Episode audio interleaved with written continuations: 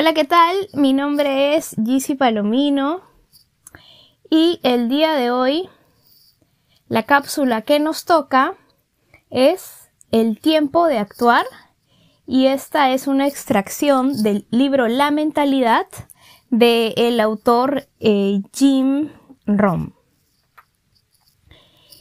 Desarrollar una verdadera disciplina requiere que usted practique la habilidad de tomar acción. Usted no necesita apurarse si no es necesario, pero tampoco querrá perder el tiempo en decidirse. El tiempo de actuar es cuando la idea está caliente y la emoción es fuerte. Digamos, por ejemplo, que usted quiere formar una biblioteca.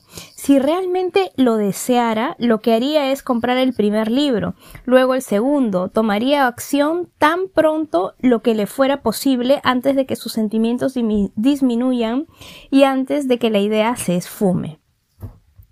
Si no lo hace así, Observe lo que pasa. Usted sucumbirá la ley del intento disminuido, traducido en the law of the disintent. Nosotros en eh, nosotros intentamos tomar acción cuando la idea se nos ocurre. Nosotros intentamos hacer algo cuando la emoción es alta, pero si no pasamos rápidamente de la intención a la acción, la urgencia comienza a disminuir. Después de un mes se habrá enfriado la pasión, un año después ya no estará. Por eso tomemos acción cuando las emociones sean altas y las ideas fuertes, claras y poderosas. Si por ejemplo alguien le habla sobre la buena salud y usted se siente motivado por esa, por esa conversación, usted deberá comprar un libro sobre el tema. Compre el libro antes de que la idea pase, antes de, la emoción, antes de que la emoción se enfríe Inicie el proceso. Tírese al piso y haga algunas planchas. Usted necesita tomar acción. De otra manera, la voluntad decaerá. La emoción pasa pronto a menos que usted la aplique alguna actividad de manera disciplinada. La disciplina le permite uno a capturar la emoción y la voluntad y traducirlas en acción. La clave es incrementar su motivación fijándose rápidamente una disciplina. Haciendo esto, usted habrá iniciado una nueva y maravillosa etapa en su vida. El mayor valor de la disciplina es saber lo que valemos, también conocida como autoestima. Muchas cosas que dictan, muchas personas que dictan cursos sobre autoestima no la relacionan con la disciplina. Pero cuando sentimos en nosotros mismos la más mínima falta de disciplina comienza a erosionarse nuestra mentalidad. Una de las más grandes tentaciones es justamente aflojar un poquito. En vez de dar lo mejor de sí, usted se permite hacer un poquito menos de su mayor esfuerzo. Con toda seguridad, usted se habrá iniciado en un lento camino que lo llevará a disminuir su sentido de la valía personal hay un problema, aún con una ligera negligencia o descuido, la negligencia empieza con una infección. Si no se preocupa por ella, se vuelve una enfermedad y una negligencia lleva a otra. Lo peor de todo, cuando la negligencia o los descuidos comienzan, disminuye nuestro sentido de la valía personal.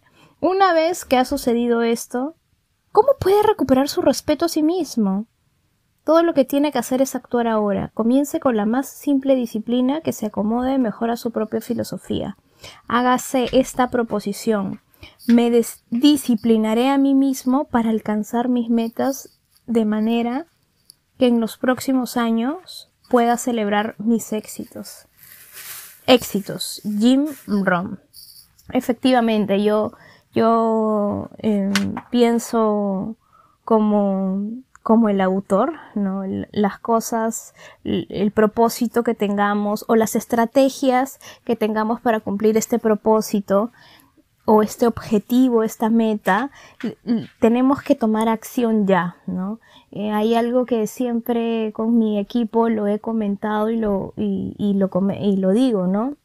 El planeta Tierra no fue, no, no, no vino con, con lo que exactamente tú en este momento estás viendo a tu alrededor. No sé, si estás en tu oficina, pues el planeta Tierra no vino con ese escritorio, con esa computadora, con esa, con esa lapicera, ¿no? Si ahorita estás en tu habitación, el planeta Tierra no vino con tu televisor, con tu cama, con tu juego de dormitorio, ¿no?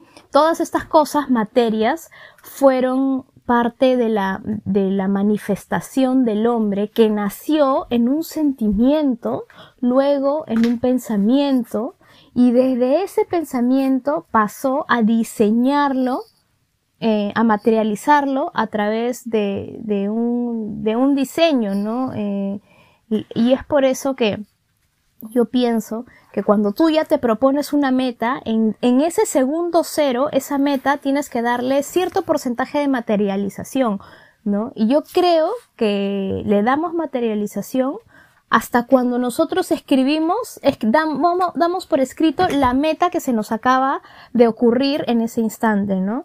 Como por ejemplo, ¿no? Eh, el, el yo quiero obtener eh, tal crédito para comprar este auto esta casa o quiero aprender un nuevo idioma, ¿no? Yo estoy dándole materialización, ya estoy, lo estoy creando en mi realidad cuando esas ideas que yo tengo las comienzo a notar.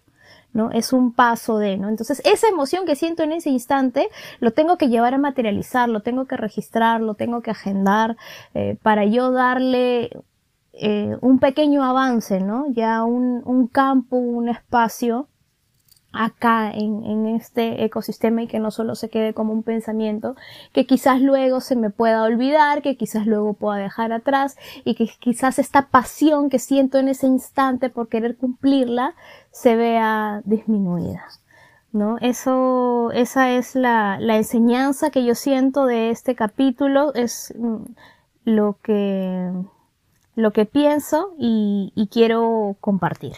Bueno, sin más es que me despido y ya nos vemos en el siguiente capítulo en el que vamos a seguir desglosando las cápsulas del libro La mentalidad del autor Jim Rohn. Hasta pronto.